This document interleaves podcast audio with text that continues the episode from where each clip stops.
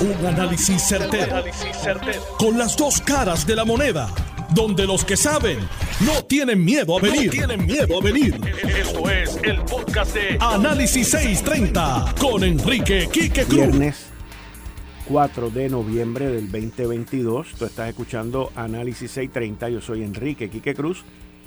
Y estoy aquí de lunes a viernes de 5 a 7 y como todos los viernes de 5 a 6 con el senador Juan Zaragoza y el licenciado Ángel Toledo. Buenas tardes ambos.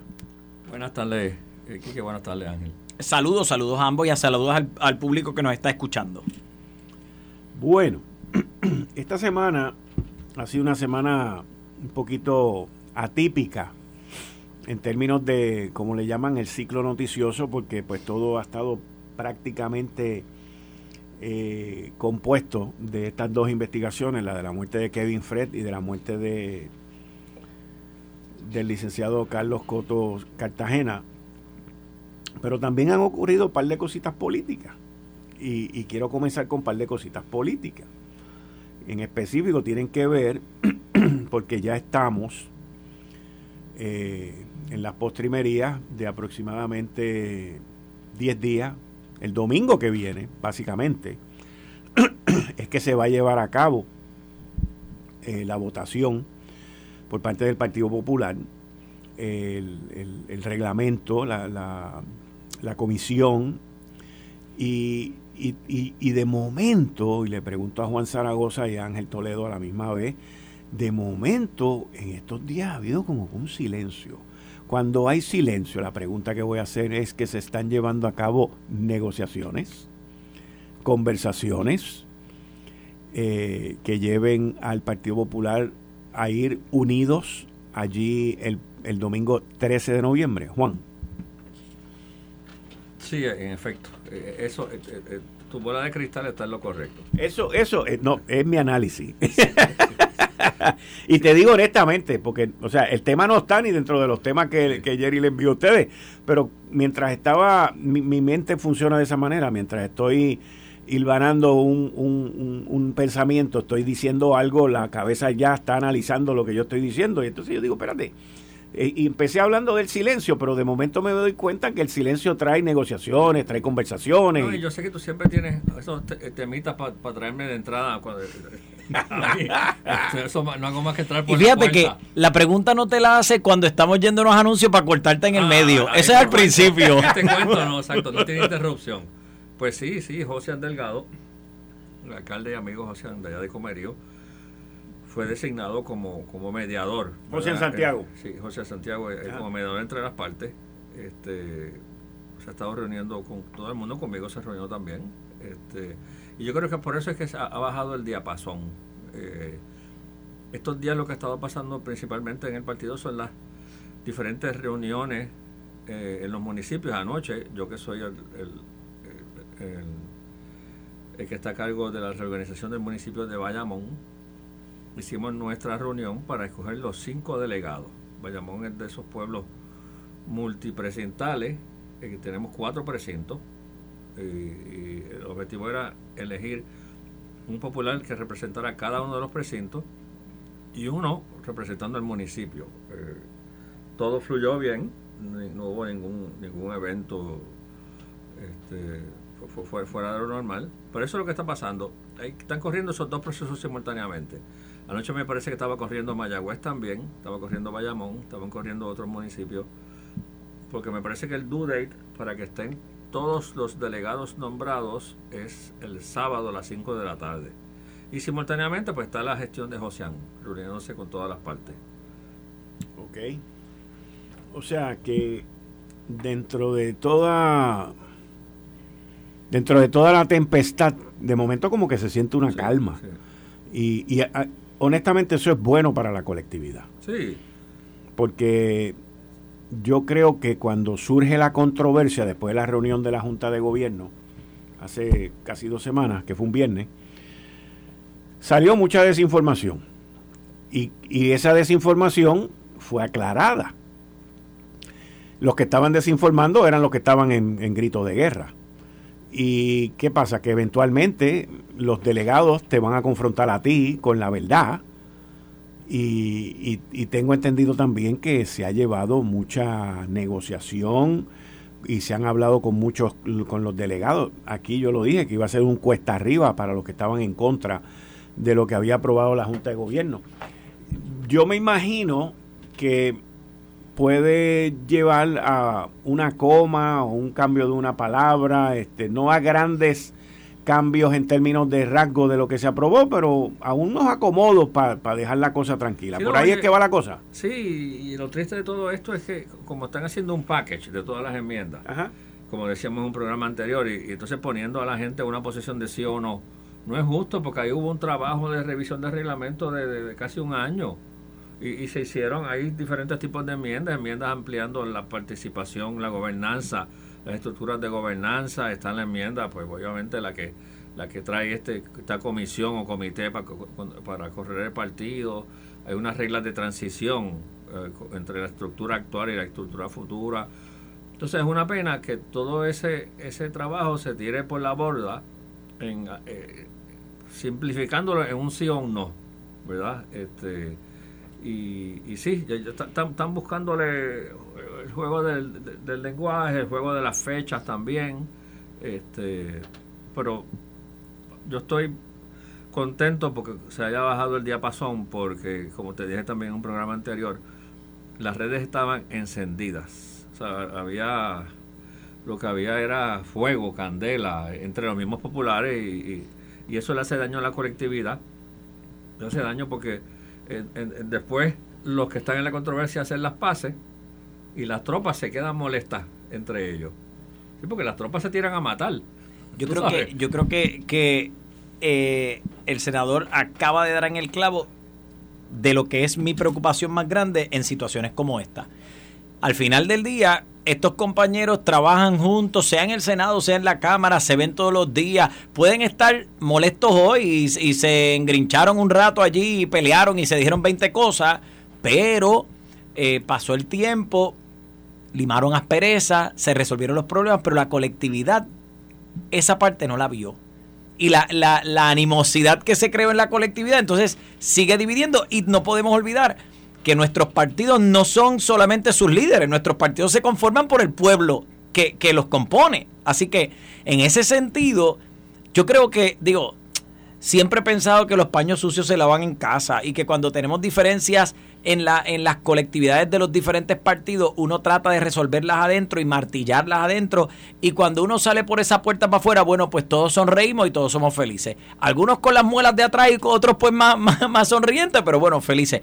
Porque al final del día, el trabajo se tiene que seguir haciendo y tenemos que entender que el partido o los partidos no le pertenecen a los líderes, le pertenecen al pueblo que al final son los que terminan votando. Oye, si, si algo yo me di cuenta bastante rápido cuando llegué al, Senado. Entonces, ¿se acuerdan aquella eh, eh, cita famosa de Shakespeare que dice, All the world is a stage, and men and women are just pretenders? Eso es de un pastoral comedy de Shakespeare. Eh, allí todo el mundo juega un papel y, me pareció interesantísimo cómo, cómo nos arrancábamos las cabezas en los debates y después nos sentábamos a almorzar juntos. ¿Verdad? Eh, eh, eh, Carmelo Río, buen amigo de la delegación PNP, me dice, Juan, esto es como la lucha libre. Así mismo es. como la lucha libre.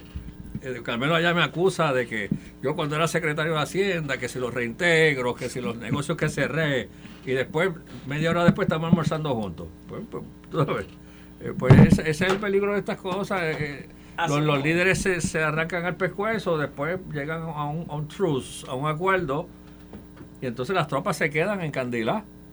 Y entonces, al final de cuentas, las, elecciones se, se, ganan añadiendo votos, no restando votos. yo creo que eso también es una lección para los partidos de mayoría. Eh, yo creo que es importante que los partidos comprendan que estas diferencias se tienen que sanar desde, desde que ocurren. Un poco es entender que la diferencia de opinión existe, que va, que va a seguir existiendo, que tenemos que mirarla, considerarla, evaluarla, tomar las decisiones y hoy al final del día seguir sonriendo y de camino para adelante. Porque, porque eh, yo necesito que nuestra gente no solamente vote, que muchas veces dentro de las agencias de gobierno se crean rupturas por estas diferencias. Eh, entre partidos y dentro de los partidos. Y eso no es ni, meritorio ni saludable para nosotros. Para, para el pueblo no es saludable eh, y obviamente para ellos como individuos mucho menos saludable. Bueno, cambiando de tema, eh, como mencioné al principio, han habido durante esta semana, el ciclo noticioso ha estado cubierto, todavía sigue cubierto por, por las acusaciones o las alegaciones por parte de la fiscal Betsaida Quiñones de que cuando Wanda Vázquez era la secretaria de Justicia y la jefa de fiscales era la hoy que continúa como fiscal federal Olga Castellón, mandaron a paralizar dos investigaciones, pero principalmente la de la muerte de Kevin Fred. Eh, y también surgieron eh, alegaciones sobre el, no concluir la investigación de, de, cómo fue que terminó la muerte del licenciado Carlos Coto Cartagena, que se alegó un suicidio. Su señora madre, ex jueza, María Inés Cartagena, contrató un perito que el, Departamento de Justicia reconoce que ese perito hizo su trabajo. el que se cayó de un el que se cayó de un condominio en Miramar. Se alega que se cayó de un condominio en Miramar. Su madre, con el perito que contrató y todo esto, entienden que él fue asesinado, que lo empujaron. Y estas dos investigaciones, pues, quedaron eh, en nada. Ahora se han abierto de nuevo. Hoy, el Departamento de Justicia emite un comunicado que dice investigación, investigación de la muerte de Carlos Coto Cartagena continúa tras reasignarse hace nueve meses. El Departamento de Justicia había tomado medidas para ampliar dicho proceso investigativo al determinar explorar nuevos ángulos.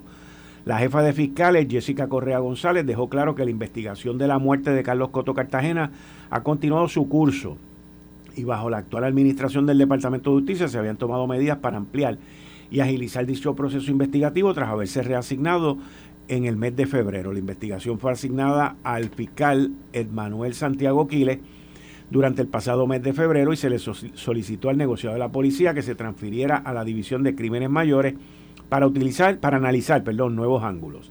Al fiscal Santiago Quiles, como a todo fiscal que así lo requiera, se le han provisto los recursos que necesita para que complete la investigación de manera diligente y rigurosa, afirmó la jefa de fiscales Jessica Correa González.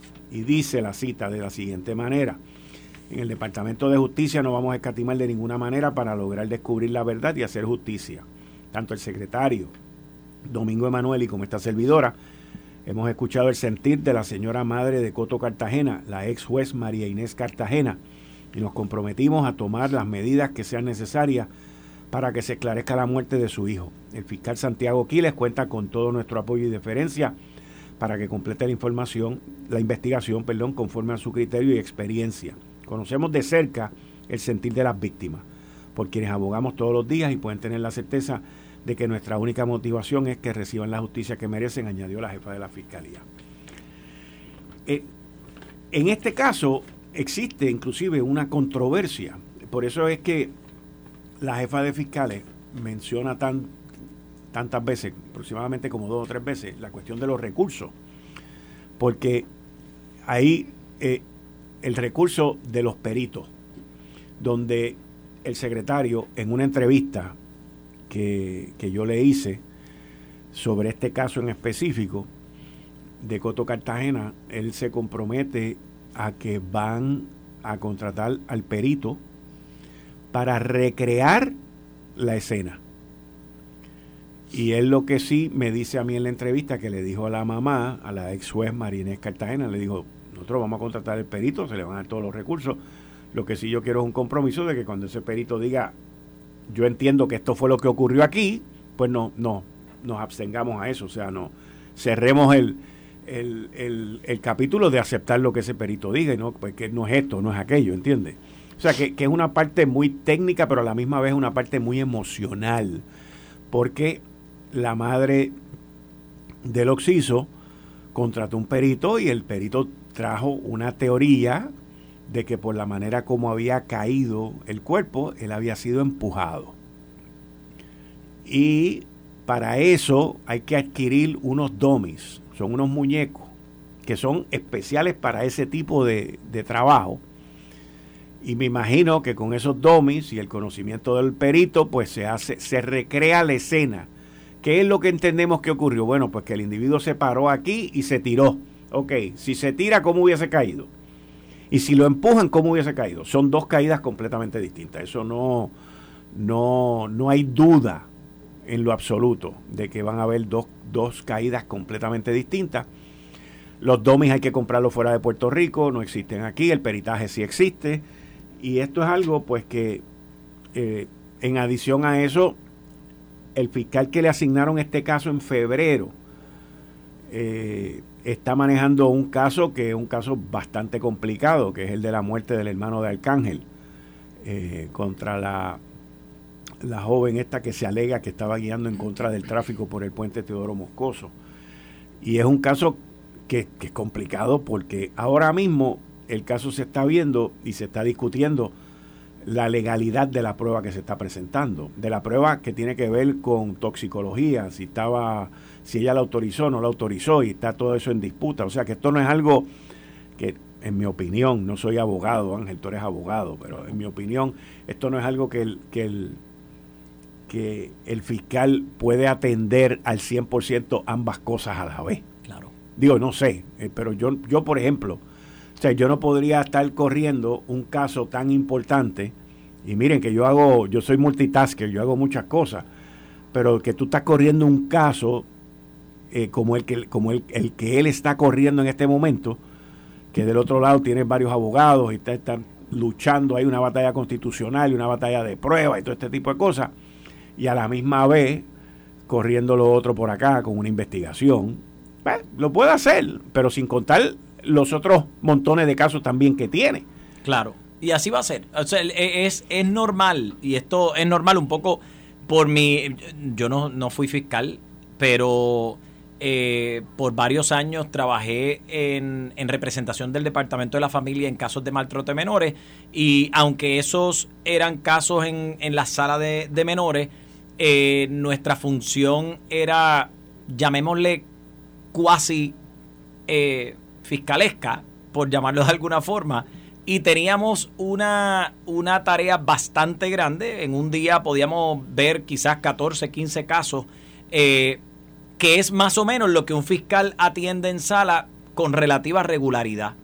Eh, pero, pero, no es lo mismo atender 15 vistas de seguimiento, 15 eh, vistas para, para, digamos, ver cómo se está dando un plan de servicio, o para atender cómo se están ofreciendo quizás unos servicios particulares a unos menores que, o incluso suspender una vista de, de embriaguez o lo que fuera, que atender un caso de una muerte potencial asesinato, ¿no?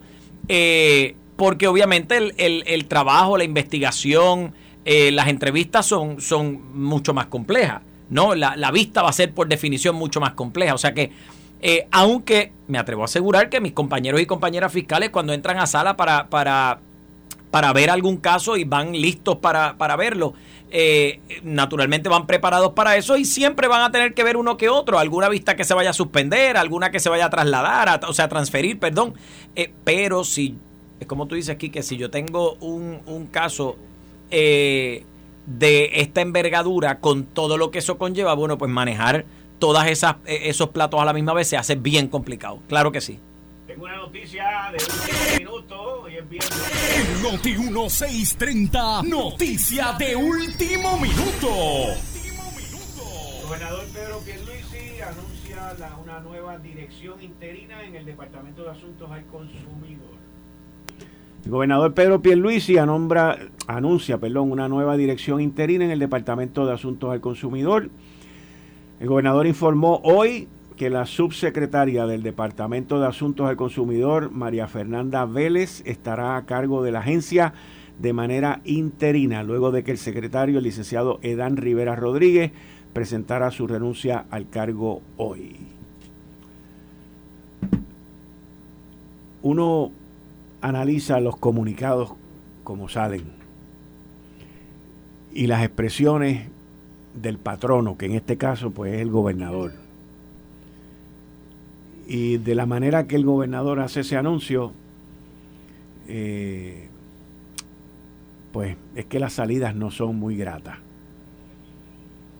Eh, y entonces, porque... porque hubiese esperado un, un, agradecimiento. bueno, el agradecimiento está más abajo, ah, porque lo que pasa es que no, lo que me mandaron fue un pedacito eh, del, del, comunicado que llega hasta ahí, porque después él dice agradezco al licenciado, pero, pero, o sea, tú cuando cuando alguien se va, tú no empiezas diciendo quién es que lo va a sustituir. Vamos. ¿Tú entiendes lo que te.? Y tú sabes de eso. Sí, sí, uno empieza por la, noticia. Exacto.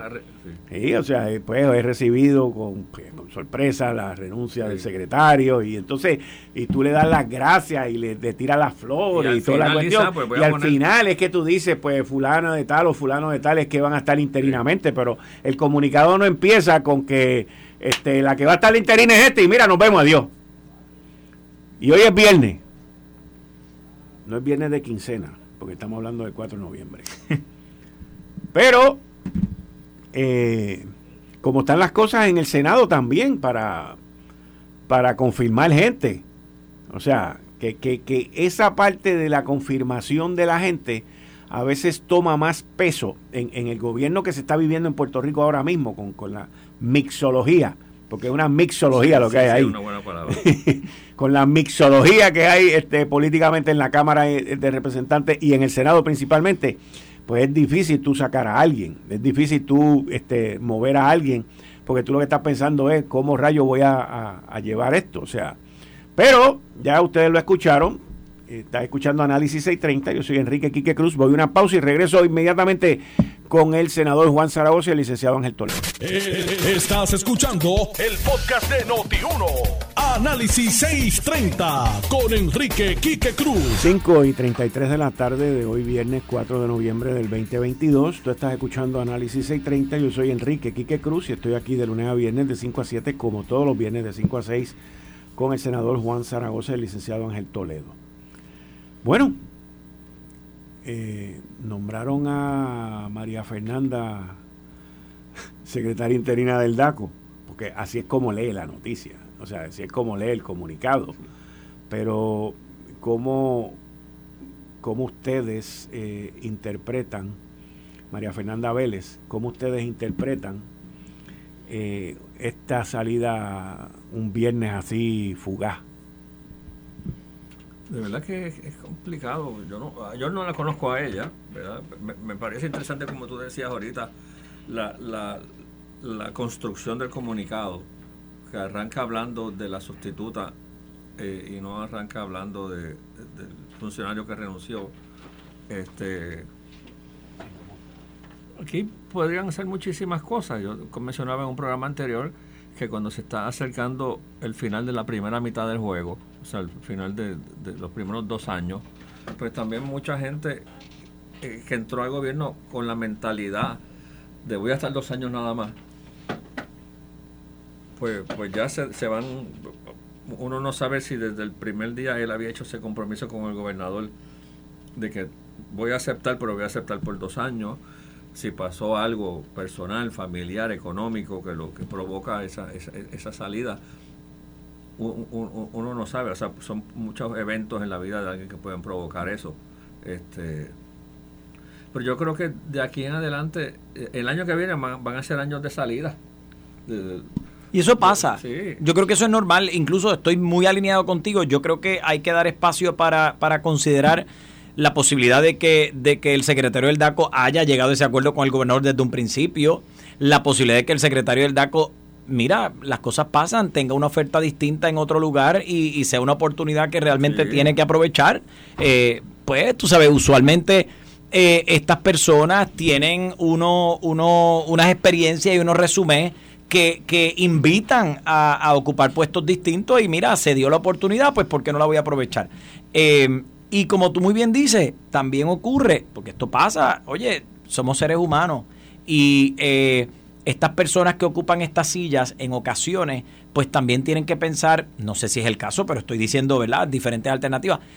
Tienen que pensar que, tienen familia, que tienen situaciones de vida y de repente empiezan a mirar que quizás su término se puede estar acabando y dicen, espérate, yo tengo que asegurarme de, otra cosa y pues mejor me voy y me alineo en algún lugar donde, donde la, la, oportunidad sea más permanente. No, y hay que ser claro, y esto no está mal, yo no creo que esto esté mal.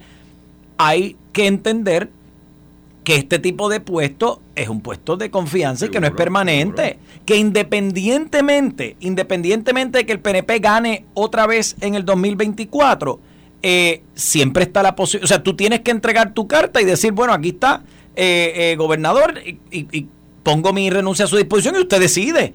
Porque. Pues porque así es como esto funciona. Así que creo que hay que dar ese espacio. Sí, siempre hay una, una posibilidad, ¿verdad? En estos puestos no, no creo que DACO sea un sitio que maneje situaciones tan delicadas, ¿verdad? Pero a veces los secretarios se encuentran en encrucijadas donde se, de Fortaleza le solicitan que maneje X o Y asunto de X forma, con la cual ellos no están de acuerdo y deciden, pues hasta, hasta aquí llegué. Claro. yo era uno que yo, yo preparé, yo empecé en noviembre 12 del 2014 y el 13 preparé mi carta de renuncia. Yo andé dos años con la carta de renuncia a mi maletín. ¿Paseándola? Paseándola. Ok. bueno, pero, pero en el momento que yo estuviera en Fortaleza o tuviera una reunión que entendiera que it was time to quit. Pero, pero pues sabes que... La, la tenía firmada sin la fecha. Que yo respeto eso y hay que entender que ese es el proceder normal de una persona que acepta un puesto como ese que usted ocupó. Porque al final del día, el, puesto electivo es tuyo hasta el último día, pero el puesto del secretario tú tienes que estar dispuesto a entregarlo el día que el gobernador o la gobernadora te diga. Y no necesariamente es que te perdió la confianza, es que mira, yo necesito hacer otras cosas o tengo que moverte a otra agencia. O la verdad, la verdad, tú tienes unos, unas oportunidades distintas o unas necesidades distintas que requieren que te muevas. Yo creo que no debemos especular. Y esos tiempos míos en Hacienda eran tiempos complicados. Mira, claro. tenía que tener esa esa bala en, el maletín porque siempre era posible. Yo entiendo que este secretario del DACO, a quien conozco y lo he entrevistado en innumerables ocasiones, eh, le ha tocado uno de los momentos más difíciles que a cualquier secretario del DACO. ¿Por qué digo eso? Porque le tocó el revolú del combustible y de Ucrania. En esto le tocó a él en febrero congelar los márgenes de ganancia. Le tocó también, que fue una decisión de él, y yo entiendo que fue una decisión correcta también, le tocó meterse en una serie de supermercados que estaban vendiendo productos expirados. Eso yo no lo había visto antes, de la manera como él ha ido atacando esa situación. Y entonces, pues tienes un secretario que ha tenido que, bajo circunstancias mundiales, tomar unas decisiones muy difíciles y no simpáticas, no simpáticas, y batallarse ahí eh, con las cosas que estaban sucediendo. Lo que tú mencionas, este Ángel, de, de oportunidades fuera de, de, la Secretaría del DACO, sí, definitivamente. Oye, y si ha sido eso, santo y bueno, y qué bueno, porque yo te voy a decir una cosa, hay una serie de posiciones en el gobierno que yo no sé cómo la gente se mete en eso, o sea, son, son posiciones que, que, que te drenan y que sacan mucho de ti. Por ejemplo, la secretaria de la gobernación, Noelia García, que se ha mantenido ahí también. Pero ya uno está entrando el, gobierno de Pedro Pierluisi ya está entrando en una etapa que si él, como ha dicho, los otros días volvió y lo dijo, que le quedaban como gobernador seis años y no sé qué sé cuántos días y trece horas. Pero ya tú estás entrando en un momento en que tú tienes que empezar a arreglar, y, y no estoy diciendo que DACO es el caso, pero que tú tienes que empezar en tu administración, entrando en el 2023, ya tú tienes que empezar a entrar con una cara limpia y con, y con una serie de cosas que todavía tú no has podido lograr. Te voy a dar un ejemplo que no tiene que ver con un empleado ni un servidor público. Hoy es 4 de noviembre. Ya la sesión legislativa le quedan 11 días. 11 días. Y de esos 11 días, 4 son sábado y domingo. Le quedan 11 días. Todavía el día de hoy no han confirmado a la secretaria de Recursos Naturales, a la licenciada Anaí Rodríguez. Y eso no tiene ningún sentido común. Una joven puertorriqueña, una mujer que entró ahí a palo limpio con todos los líos que le dejaron, los ha atacado, los ha atajado, los ha limpiado, los ha hecho. Y lo que se oye es que el problema principal que tiene lo tiene dentro del PNP. Que el problema principal lo tiene dentro del PNP. Porque eso es lo que yo he estado escuchando. Y entonces tú dices, pero ¿y qué rayos es esto? ¿Qué rayos es esto? Digo, y puedo ser más específico con el problema, que tiene que ver con la arena. Pero puedo seguir en las especificidades de la situación. Y entonces tú te preguntas, o sea, tienes ahí una servidora pública, mira que él se ríe, mira, y aquel trabaja en el Senado, no estoy hablando de Zaragoza, estoy hablando del que viene después. Sí, sí, sí, y entonces tú te preguntas y tú dices, pero ¿qué es esto, mano? O sea, hicieron un buen nombramiento, una persona que está haciendo un trabajo espectacular, espectacular, que le ha metido a todos los líos ambientales, que le ha metido fuego a todo el mundo. Ah, y ahora pues hay un PNP por ahí que, que tiene problemas con la arena y entonces está jorobando con la con este confirmado. Digo, por lo menos eso es la información que a mí me llega. No estoy diciendo que el problema es en la delegación del Partido No Progresista. Estoy diciendo que el problema tiene que ver con las arenas del Sahara. Como si aquí no hubiese suficiente arena. Imagínate. Entonces, te gusta, te gusta lo que estoy diciendo. se lo goza. hablando en parábola. ¿Ah? Se lo goza. ¿Ah? ¿Te cayó un poquito de arena? sí. Cuando uno juega golf y cae en una trampa de arena y cuando tú sales te embarras todo de arena muchas veces. Pues eso parece que es lo que yo, lo voy a invitar a jugar un golfito conmigo al arenista este, porque bendito sea Dios. O sea, brother. Salpicó o sea, ¿cómo, ¿cómo un ser humano puede tener tanto poder para jorobar un buen nombramiento? Eso es lo que yo me pregunto. Eso es lo, porque si la persona no es un extraterrestre. Conozco a extraterrestre. ah, ok, ok, ok. Entonces, uno se pregunta, ¿cómo es esto posible? Porque si se dijera que es una nominada ñángara, pues está bien, yo con eso no tengo problema. Lo que tiene problemas con sus planillas, como ha habido otros. O, que, o sí, también, o problemas con sus planillas. Y, por otro, han dado unas batallas brutales. Y aquí yo veo como que la gente está como que pensando en el maldito pavo, que está caro también. Está a dos y pico la libra casi. O sea, señores, pónganse para su número. O sea, ¿qué van a hacer? ¿Van a dejar que el nombramiento se venza ahora el 15 de noviembre? ¿Van a dejar que entonces José Luis Dalmado venga y llame a, al gobernador y le diga, gobernador, retira el nombramiento. Para venir el gobernador, porque eso daría vergüenza. Retirar el nombramiento para volverlo a nombrar en receso, para que eso siga su curso. O sea, ¿de qué estamos hablando? ¿De qué estamos hablando? Digo, yo no sé si te puedo preguntar o si es correcto que te pregunte, pero tú estuviste en la vista de confirmación, Juan. No, no. ¿Tú no estuviste? No. ¿La conoce? Sí, la conozco. Tuve la oportunidad de reunirme con ella en, privado. En privado. ¿Y tu voto? ¿Puedes decir cómo vas a votar o no puedes decir? Favor. Juan Zaragoza va a votar a favor. Mira. Juan Zaragoza va a votar a favor. Pero mira, tú no tienes una gota de arena en las tenis esas. Tú no tienes ni una pizca, ni un grano de arena en las tenis esas. Es que yo no entiendo estas cosas. Pero nada, digo, traigo ese tema porque hay cosas que molestan. Especialmente cuando tú ves gente buena que se mete en el servicio público, no solamente se mete en el servicio público, aceptan la encomienda en medio de un bollete. A coger cantazos. En medio de un bollete, porque esta licenciada cogió esa plaza en medio de un bollete. Estaba el lío del condominio allá en Rincón, estaba el lío de, de, Salinas. estaba el lío el lío de Aguadilla, estaban todos los líos montados a la misma vez. Y vino, ¡pam, pam, pam, pam! Resolvió todo. Ah, y entonces ahora lo tienen aguantado.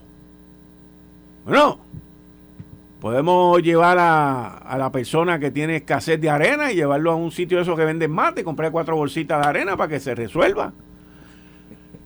Ay, Dios mío. Y que tienes a tu audiencia con, eh, eh, intrigada con el acertijo. De pues que no se intrigue porque hoy es viernes, hoy es viernes y el lunes vuelvo con esto y hasta que esto no se resuelva voy a ir dando pizca por pizca por pizca y si tengo que empezar a deletrear el nombre lo voy a empezar a deletrear. Yo me llamo Enrique G. Cruz. La G es de Guillermo. Creo yo que es esa, no estoy seguro. No la mía, la del otro.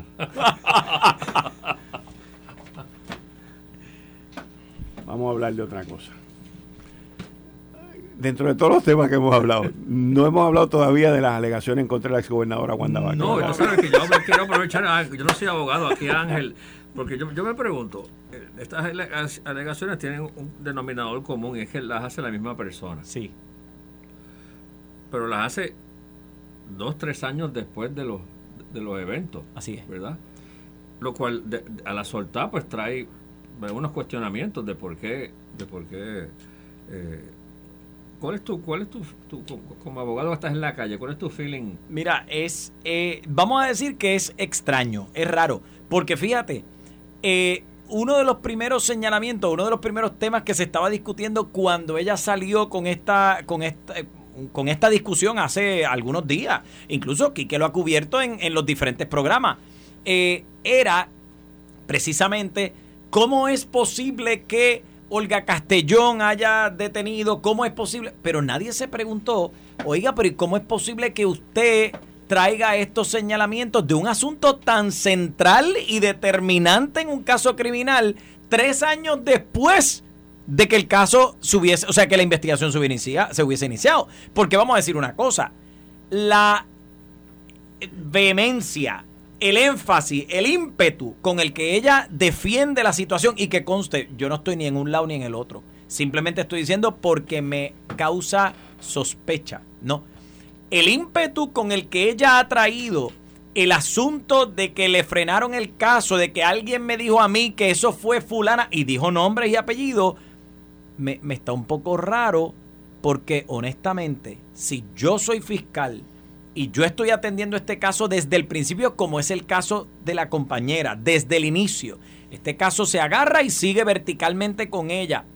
En el momento en el que a mí alguien, siendo yo fiscal, con la responsabilidad de hacer la investigación y de que mi nombre se mantenga limpio, si a mí alguien me dice, tú tienes que paralizar esa investigación por la razón X, Y, Z, ten por seguro que yo salgo a la prensa en el momento no espero tres años para salir.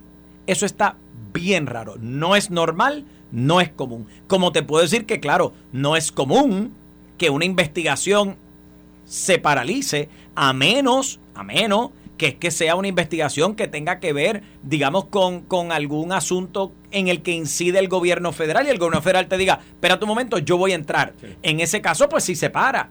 Pero sí, no es común que la investigación se paralice, pero tampoco es común que una fiscal que hoy se levanta con todos los micrófonos, en todos los canales, a, a, señalar a una compañera fiscal y a una exgobernadora de Puerto Rico, no es común que traiga los señalamientos tres años después, en este momento. Eso no es normal. hay una exgobernadora que actualmente tiene un caso. Claro, claro. Entonces, obviamente, y no esto, nuevamente quiero hacer claro, yo no estoy diciendo que esto sea, yo no estoy diciendo que esta es la verdad, solamente estoy diciendo que uno tiene que mirar el, mundo desde todas sus perspectivas. Tengo que pensar, así como en esta semana la prensa ha ido por encima, y, pero cuando digo por encima es a cantazo limpio con Olga Castellón y con la y con la exgobernadora con el asunto de, de, de el, o sea, el cuestionamiento de la paralización del caso,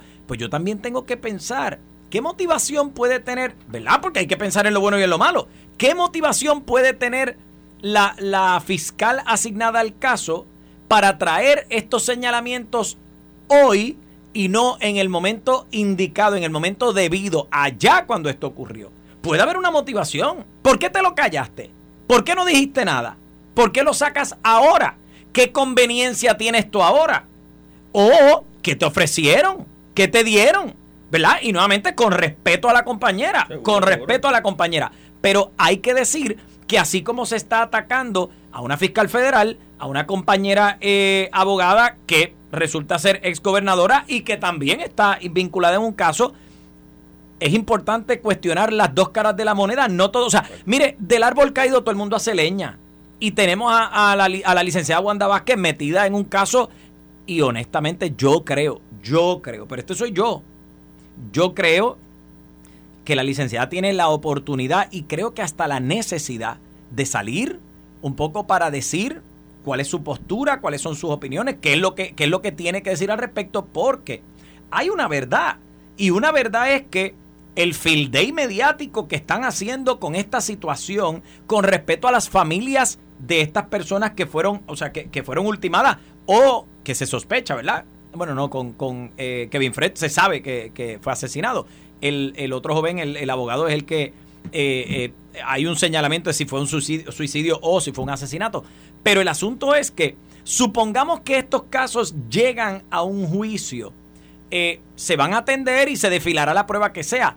Pero tenemos que pensar que la licenciada Wanda Vázquez también está involucrada en un caso, que las personas que van a ser jurado en ese caso están escuchando lo que la prensa está diciendo y que esta semana esto ha sido sin piedad alguna. En ese sentido ya hay un daño hecho. Totalmente. A menos que ella lo revierta de alguna forma, aclare y especifique. Pero yo sí creo, con todo respeto y con, con, oye, con el respeto que me tengo a mí mismo como abogado, que nosotros tenemos que mirar esto con balance. Si bien es cierto que nos trae la duda, claro, de que, de que ella levanta los señalamientos de que hubo una, una intervención indebida, de que trataron de paralizar el caso, etcétera, etcétera, etcétera.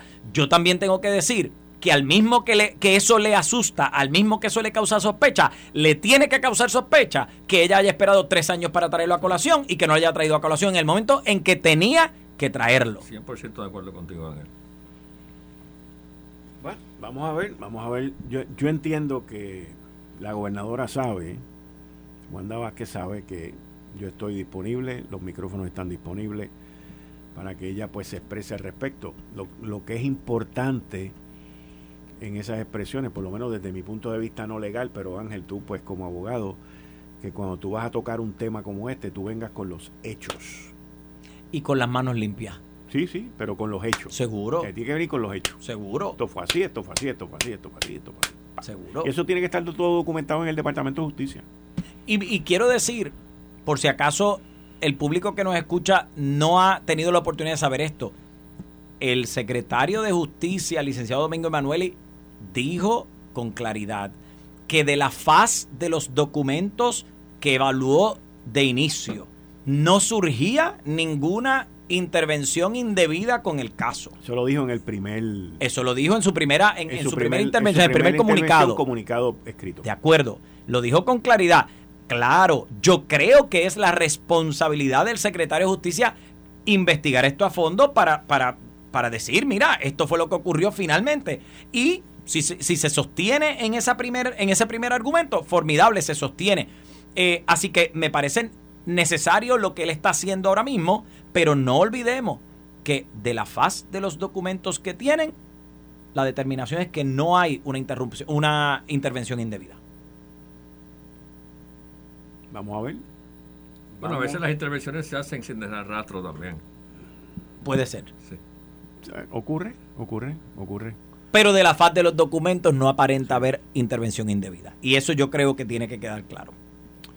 Bueno, Senador Juan Zaragoza, como siempre, muchas gracias por estar con nosotros aquí los viernes. Nos vemos el viernes que viene. Esto fue el, podcast de Notiuno. Análisis 630 con Enrique Quique Cruz. Dale play a tu podcast favorito a través de Apple Podcasts, Spotify, Google Podcasts, Stitcher y notiuno.com.